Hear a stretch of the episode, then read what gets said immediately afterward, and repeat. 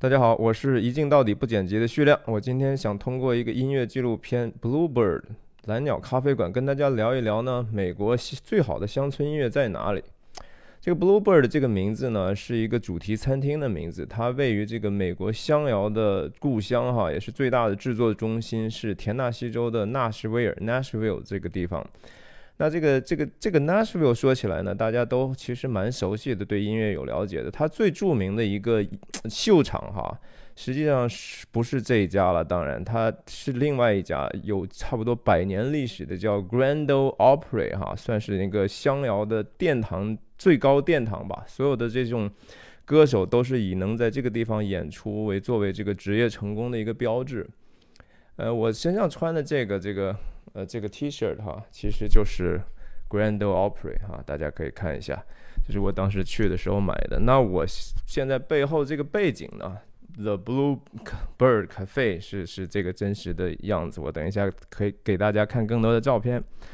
那这个 Grand Ole Opry 呢，人家有两千三百个座位，那真的是个大秀场，那也是 Nashville 的著名的景点之一哈。每一天你去了之后，都都有很多那种。有导游解说的这种这种 tour，你知道吧？然后你是旺季的时候还未必能排得上。可是这个后面这个 Blue Bird Cafe 呢，地方就小太多了哈，只有九十多个座位。我给大家看几个照片，看看啊，这就是一个呃。Bluebirds 所在的地方，这种地方呢，在美国叫 strip mall 哈，就是它只是随着一个街道，然后就自然延伸出来的一些街边小店，成了牌之后，大家也说哦，这也是个 mall，是个 strip strip strip strip mall。你看这这个店面就是这么小，然后这是晚上的晚上的场景，你看外头的人在排队，好像真的是特别小，只能坐九十多个人，但是它一年也差不多有有七万多个那个。游客去他这个地方听音乐，那我们就说说这个纪录片所记录的哈，在这个里头其实是关于这个地方的一个音乐文化和氛围的事情。那其实我们看到片子里头前前后后接受采访的至少有十几二十位的格莱美奖的这个提名，或者是真的直接就是获获奖的这种歌曲创作者哈，包括像这个。Taylor Swift，我再给大家看一下这个片子里他几个截图啊，看这是 Taylor Swift，这也算是差不多真的是全球级天后级的哈，这是全全球天后级的歌手了。他他有一次意外的在这个地方现身，然后让当时的人们都很惊讶嘛，就是影片也记录了这样的一一些镜头。那像 Taylor Swift，还有 Garth Brooks，那也是很很。也是算个常青树吧，呃，在这里头都有一些镜头。那再说说这个 Taylor Swift，Taylor Swift 他真的是在这个地方走红的。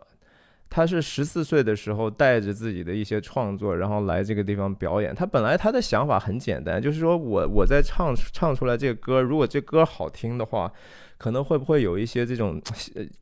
歌手啊，会对这个歌感兴趣？人家能够用我这歌录一个专辑，然后放到电台去播哈，那就算成功了。结果没想到他自己在演唱的时候呢，被这个星探发现，后来就就红了。那 Gus Brooks，英中文应该叫加斯布鲁克斯哈，那也是美国的常青歌手之一了哈。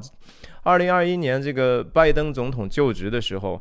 呃，Gus Brooks 还在这个典礼上唱了那首，就是基督教盛世音乐里头最有名、流传最广那首《Amazing Grace》奇异恩典哈。那你想想，Gus Brooks 其实真的是，我觉得我在上上中学的时候他就已经红了，他他一直到现在还在演，他也是在这个地方演演出，结果一开始人家还没有人看得上他，到了第二天，人家他都准备去回他老家奥克呃奥克拉荷马了，结果人家又说，哎，maybe 给他一个机会吧，想了想，然后就把他签了，然后 Gus Brooks 从此才红起来。但是大家注意哈，这两个大明星哈，他们在这个 Bluebird 演出的时候，他们的身份啊，都不是歌手，而是写歌的。这就是 Bluebird 这个地方的这个经营的一个特色哈。他的这个创始人，一九八二年开的这个餐厅啊，后来就慢慢有一个，他们设置了一个叫什么活动呢？叫 Writers Night，就是写写专门给这个写歌的人演奏演出的这么一个局，每周一次哈晚上。然后是通过希望就是说给这些幕后的这些人一个鼓励吧，就是也给他们一个舞台。这歌写的这么好哈，最后成名的都是那些唱的歌手，认可一下他们的贡献。另外呢，其实也真的是通过就是说让创作者有机会直接面对这个观众哈，然后。他们能够体会到观众的反应之后，也是检验他们创作的一个一个试金石嘛，是吧？你能不能你的创作能不能得到别人的共鸣呢？你来来试试呗。所以影片里很多很多的创作者哈，我们就看到还真的是带着新创作的，有时候当天创作的歌啊，词儿还没记住，自己写的词儿还还不会背呢，直接就上台表演了。可是人这些观众呢？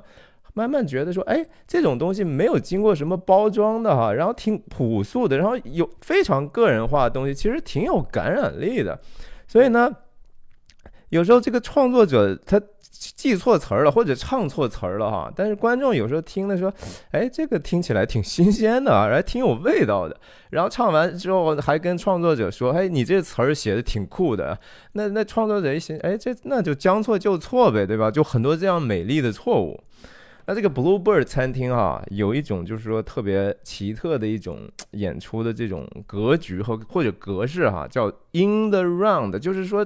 大家围坐在一起哈，坐在这个餐厅中间，几个这种创作者呢即兴的就配合和演奏哈，然后观众就其实是围绕着他们，他们在这个等于说餐厅的中间，然后旁边都是观众摆着桌子一一边听一边吃喝，你知道吧？然后那个地方特别特别的小。观众就不得不和这些陌生的人坐在一起，然后服务员要过的时候也都是把盘子得举得特别老高，然后害怕碰到，然后都哎，excuse me，excuse me，这样才能过，你知道吗？给大家看几个图吧，我觉得这样说可能比较难以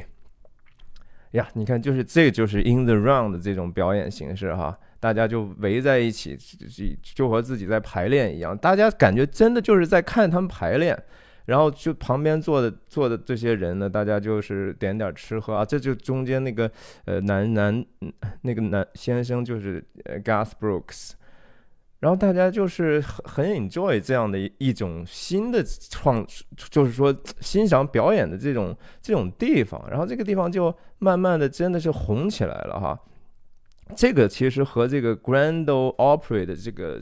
思路和这个文化真的就完全不一样了，它使得这个观众的聆听呢。就成为这个表演的一部分了，而且大家能够看到对面的观众嘛？你看到对对面观众的时候，对面观众的反应也会其实对你是有影响的。在那个 Grand Ole Opry 这种地方呢，大家都是朝一个方向看，对吧？看舞台，看那个中间演出的人，你是不会看到别的观众的，你你不会和其他人有任何的影响的。所以说，这个东西它的这个文化的差异，还真的不只是说一个座位数上的差别，不是说只是一个。量上的区别，而是真的是一个质上的区别，它就是不一样，你知道吧？然后这种 setting 呢，这种这种设置呢，我真的觉得它很大程度上还原了这个乡村音乐的一个本源的这个面目哈。在这里头，这个里面我觉得有有一个评论的是一个男歌手，他的这个评论我觉得说的特别好。他说：“人本来听音乐是来找乐的哈，就是开始就寻找一些。”呃，开开心就好了。但是有时候这个音乐响起来，真正好的音乐响起来的时候啊，它的这个音乐啊。人声啊，那个吉他的不不不管它是是主音也好，还是它的和弦也好，还是它这个 solo 也好，它歌词里头的这个故事哈，它它这些种种的这些元素，有时候能够混混合出来一个非常非常奇妙的一些声音，然后这种气氛和和情绪呢，就会人们就会被深深的震撼和打动啊。可能大家本来还挺闹的，开始呃还还挺有一些噪音，但那个音乐一旦出来，全场寂静，所有的人都非常非常。感动的就就进沉浸在那样的一个声音里了，然后你就在那个时候，你身边本来其实都是陌生人，然后突然之间你就觉得说你和所有的人都认识啊，然后大家就真的是有一种共鸣，整个那个场合就变成好像同感异灵，然后大家全部互相连接起来。所以说，那个人的原话就说什么呢？就是会有一些瞬间哈，音乐帮助我们自己找到我们自己的灵魂哈。我相信这个所有去听过演唱会，甚至就是特别听过那种小小的演出场所的人，肯定有类似的这种体验哈。这是一种近乎宗教式的一种沉浸，就是这个是一让你最后最感觉最好的时候，你是一种有神圣感觉的一种感觉。对吧？然后这个影片我觉得最感动我的一段片段，也是一段演奏的片段哈。它毕竟是一个音乐纪录片嘛，所以我觉得演出的片段还是一个最最 powerful 的。我给大家看一下一个一个一些照片，它是叫这个加拿大的女歌手，叫呃 Tennille Towns，呃是一个女歌手。她她和这个蓝鸟的一些其他的人一起演，她这首歌呢叫 Jessie on the Wall。然后它里面有一段歌词，我等一下把这个放到放到这个上面去给大家看一下。对，这就是这个女歌手，加拿大女歌手，她唱的这首歌叫《Just on the Wall》，就是挂在墙上的一种那种呃打球的这种球衣嘛。然后她她的歌词是这样写的哈，她说：“If I ever get to heaven, you know I got a long list of questions. Like, how do you make a snowflake? And are you angry when the earth quakes? How does the sky change in a minute? How do you keep this big rock spinning? And why can't you stop a car from crashing? Forgive me, I'm just asking. Forgive me, I'm just asking. 这首歌哈，就是说它它记录了一个什么样的一个场景？给大家简单的翻译一下哈，他就是说，如果我真的去了天堂的话，我是其实带着一一长串的问题的哈。我我想知道，就是说你是上帝，你是怎么样去造这个雪花的？你会不会那个地震的时候，是不是代表的就是就是你在你生气了？你是怎么让这个天空天色哈突然就在一分钟之内就能有变化呢？你是怎么让让地球这么大一块石头哈就这么一直转呢？然后为什么你不能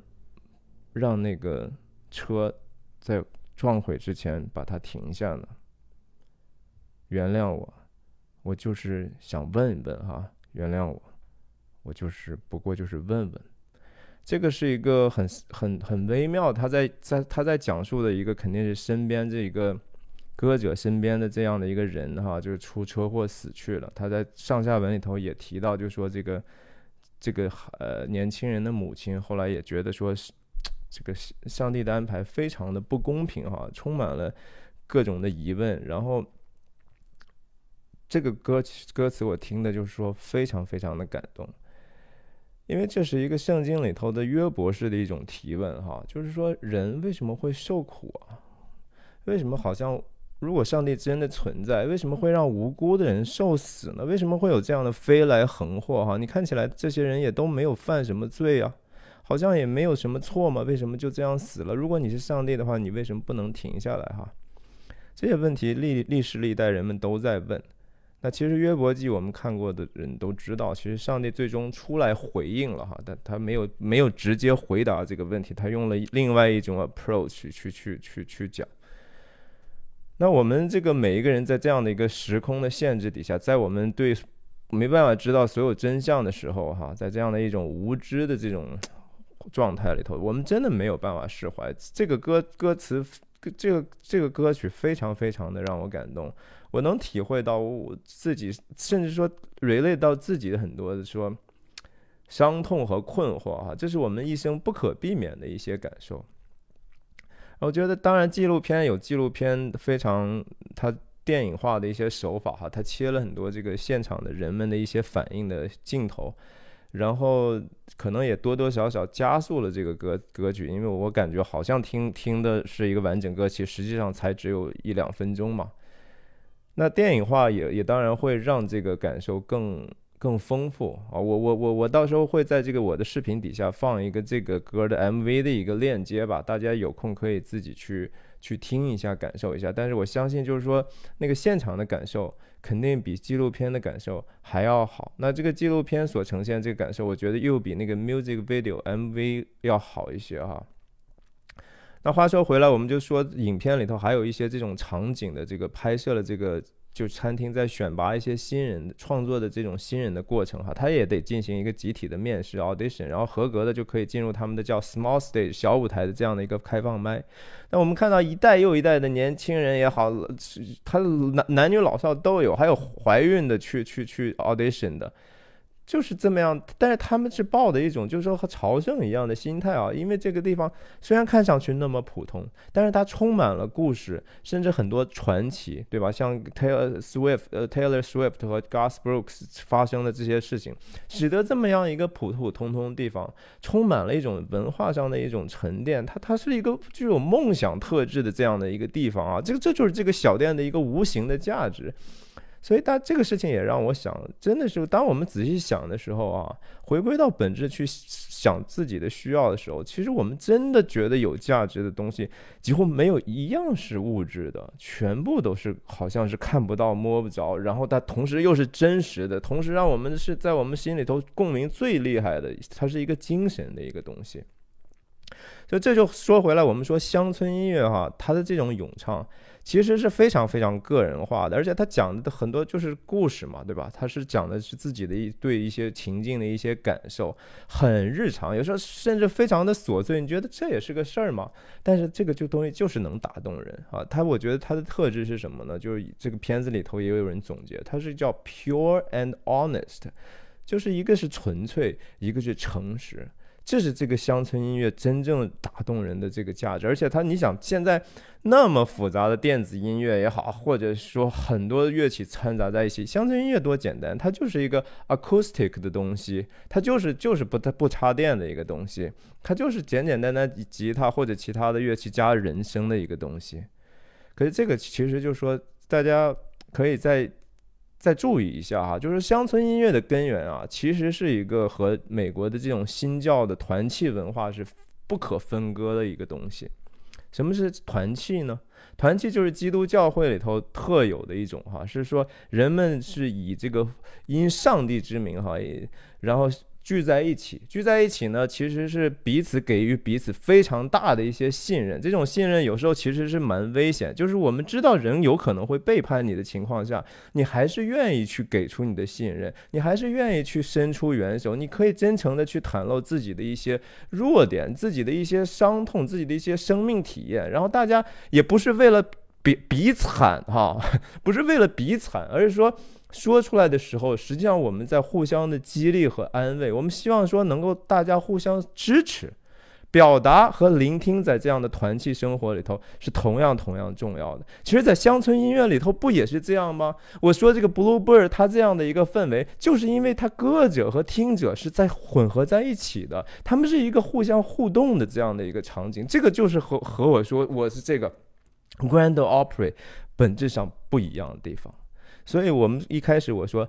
美国最好的乡村音乐在哪里？其实我觉得，我我是有答案哈，我不知道您知不知道您的答案。那我再说回来，就是说 Taylor Swift 的、Gus Brooks、Gus Brooks，还有那个片子里头还有其他的一些十几个这种格莱美的这种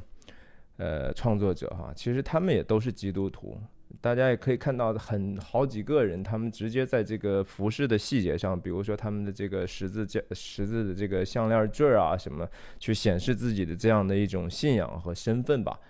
呃，我等一下可以再跟大家 share 一些图片。总之就是说，这个乡村音乐和基督信仰是不可分割的呀。所以我我我就最后再分享几个几个他们的图片，就作为我这期节目的一个结尾吧。啊，这个是一个其实也蛮 established 的一个叫 Faith Hill，还有专门有关他的一个纪录片，大家可以看到他的这个项链。你看，还有一个人，这个人的这唱的这个歌就叫 My Church，我的教会呀。这就是我今天要分享给大家的内容。我希望大家那个能够点阅我的订订阅我的频道哈，分享我的视频给你所爱的人，谢谢。